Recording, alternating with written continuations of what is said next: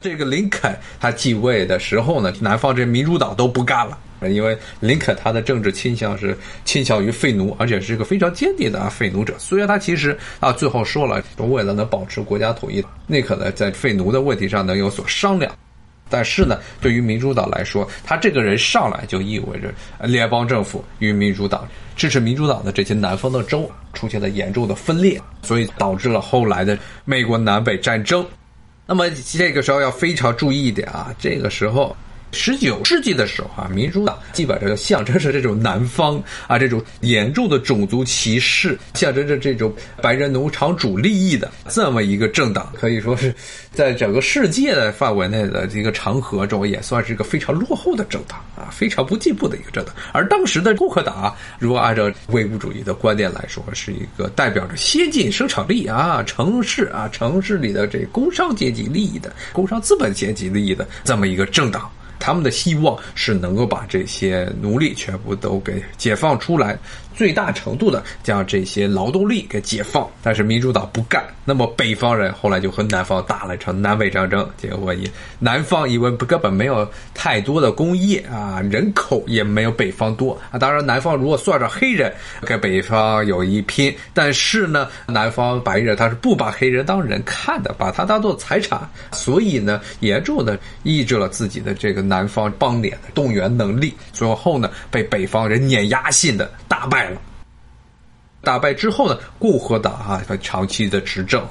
但是呢，共和党执政的时期呢，他们又意识到啊，南方的这种奴隶制以及带来的这种种族歧视的观点啊，是根深蒂固的。但是由于美国的这套体制是一个选举制度啊，选举制度，特别是这个总统和国会还是分开来选。这个议会里的多数党不能自动的具有行政的权利，还是一个单独的这么一个选举的流程。那么，为了能够确保，无论是民主党自然不用说了，民主党推自己的这些领导人，然后包括共和党，共和党的他这些总统候选人，他为了能够确保不会出现严重的这个民主党背革自己的事情，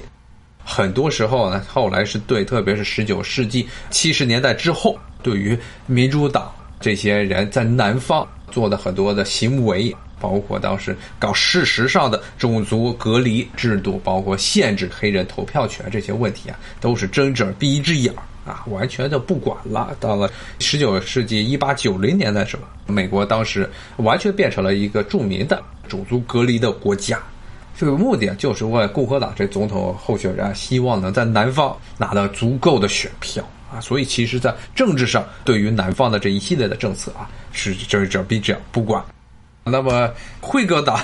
辉格党、三 K 党、G 九党，这些都是那个辉格党的，到了二十世纪初啊，都已经成了一个昨日黄花，已经没了。那三 K 党和 G 九的，这是另外，它不是一个事实上的政党，不是美国国会中的两大党的问题啊，它其实是一个美国这些南方的黑人，包括后来渗透到北方很多地方。这些种族主义者的聚集起来，要搞事，要搞所谓白人至上主义的这么一个东西，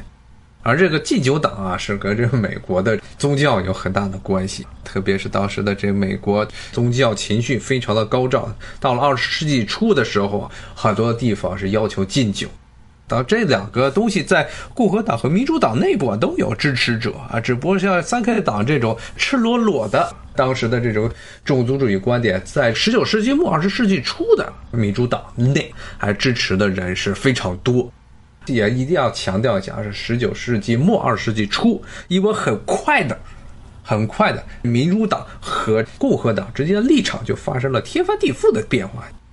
之前跟大家说，这民主党一开始是作为一个奴隶主那些大地主他们的利益，代表南方的利益。但是呢，在二十世纪初的时候，好几任的这些民主党的总统啊，带领着国家走上了一条与之前民主党的信念完全不同的道路啊。比如说一开始。像这个伍德罗·威尔逊，他是个标准的南方的种族主义者。现在最近，像普雷斯顿也是把伍德罗·威尔逊的名字从普雷斯顿的各个学院中刨出出来。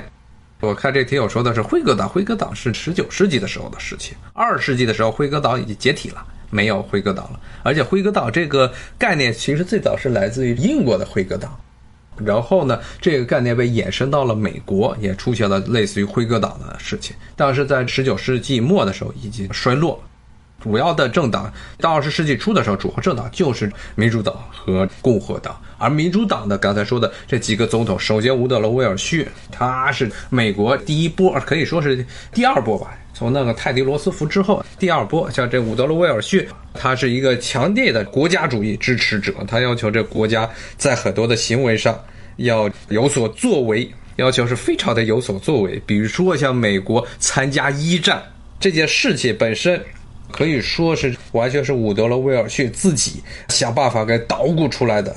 为什么这么说呢？因为当时这美国是一个一直是孤立主义盛行的时候，但是呢，伍德罗·威尔逊他就靠啊这种大众的宣传，当时他专门成立了一个类似于宣传部这么样一个机构，还是让自己的这个迷弟一个记者去里面当这个部长、委员长。然后呢，在这个美国一战参战之前，大肆的宣扬德国是多么邪恶的一个国家，美国只有参加一战才能够扭转世界上的各种威胁的格局，最后还真就成功了啊！成功的是让美国人支持了一战。好，今天就跟大家讲到这儿，咱们明天继续再聊这美国的两个主要的政党，拜拜。